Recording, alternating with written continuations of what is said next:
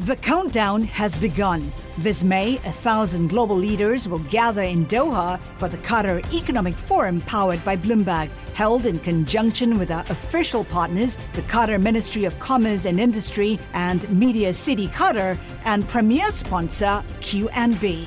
Join heads of state, influential ministers, and leading CEOs to make new connections and gain unique insights. Learn more at QatarEconomicForum.com. Le entregamos todo lo que necesita saber para comenzar el día. Esto es Bloomberg Daybreak para los que escuchan en América Latina y el resto del mundo. Buenos días y bienvenidos a Bloomberg Daybreak América Latina. Es miércoles 6 de diciembre de 2023. Soy Lucía G y estas son las noticias que marcan la jornada. Los mercados bursátiles subían esta mañana a medida que aumentan las apuestas de que los bancos centrales se están preparando para recortar las tasas de interés. Los bonos frenaron una subida que ha llevado la rentabilidad de la deuda estadounidense a 10 años por debajo del 4,2%. Joe Biden dijo que probablemente no se habría presentado a la reelección si Donald Trump no fuera el probable rival del Partido Republicano. En un encuentro con donantes en Massachusetts, dijo que si él se presenta, yo me tengo que presentar. Se espera que las aerolíneas mundiales generen ingresos récord de 23.300 millones de dólares este año. Según la Asociación Internacional de Transporte Aéreo, las aerolíneas ampliarán aún más sus ganancias en 2024. Por otro lado, Amazon recortará las tarifas para los comerciantes que vendan ropa por debajo de 20 dólares. Es una señal de que la compañía se está preparando para una guerra de precios con Shein, el nuevo gigante chino de la moda rápida. Siguiendo con América Latina, el presidente electo Javier Milei eligió a Santiago Bausili para dirigir el Banco Central de la Nación. Bausili es un aliado del nuevo ministro de Economía, Luis Caputo. Entre sus desafíos estarán encontrar una solución para la deuda en moneda local, levantar los controles de divisas y posiblemente introducir el dólar como alternativa al peso en el futuro.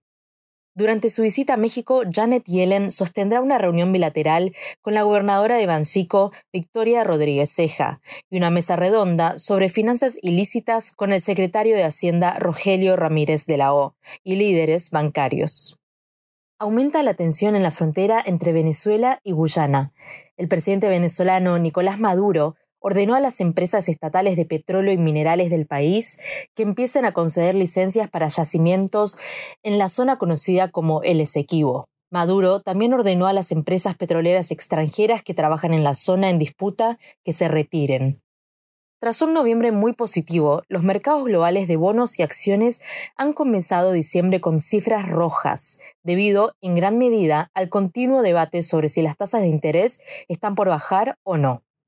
Hablé con Sebastián Boyd, editor del blog Markets Live de Bloomberg News, sobre cuál es el consenso. ¿Están las tasas en su techo? Todo indica que sí las tasas, o sea, por lo menos las expectativas de tasa generalizado para, para Estados Unidos y para Europa han empezado a bajar. O sea, hoy por primera vez en, en varios años, la mayoría del mercado piensa que la tasa al futuro va a ser más baja que hoy día, no más alto. Y eso es bastante nuevo y eso ha pasado en el último mes. En el fondo, porque a fines de octubre hablaron varias personas de la Reserva Federal y no, no es lo que dijeron, sino lo que no dijeron, pero no indicaron que habrían más alzas y el mercado lo tomó como un señal uh, dovish. Y al mismo tiempo, Así que hace exactamente un mes salió la, la información de non-farm payrolls, de desempleo en Estados Unidos. Y lo que eso demostró es que el mercado laboral en Estados Unidos está empezando a flaquear. La fortaleza del mercado laboral en Estados Unidos ha sido una de las grandes sorpresas de este ciclo monetario. Nadie entiende muy bien por qué ha sido tan resiliente, pero las últimas informaciones son que está empezando a flaquear y eso implica que la Reserva Federal probablemente va a estar pensando en cuándo bajar la tasa, no cuándo subirlo. Sebastián, este viernes se informa en Estados Unidos el dato de desempleo ¿Por qué esta vez el dato es más relevante que en otras oportunidades? Es un dato importantísimo lo que sale el viernes para fijar las tasas, porque si bien el mercado en general piensa que probablemente la Reserva Federal ha dejado de subir la tasa y el Banco Central Europeo también. El hecho de que las tasas en el mercado, las tasas largas de bonos han bajado tanto en el último mes. En noviembre fue el mejor mes para los bonos de tesoro desde la crisis financiera, desde 2008. Y eso tiene el efecto de soltar un poco las condiciones financieras, casi como una bajada de tasas. Y la Reserva Federal había estado diciendo que tal vez no necesitaban subir porque el mercado estaba haciendo la, la pega de restringir las condiciones financieras. Bueno, el mercado reaccionó y se lo soltó. Así que tal vez el cálculo podría estar cambiando. Y eso es lo que está haciendo que en este momento, en lo que va de diciembre, el mercado está bastante más inseguro uh, y hay muchas dudas. ¿Y a qué están atentos los economistas y analistas para el comienzo del próximo año? Bueno, lo importante ahora, si es que pensamos que los bancos centrales probablemente ya no van a, subir más tasas y estamos esperando que, que lo bajen, es cuál ha sido el daño económico causado por el ciclo de alza de tasas.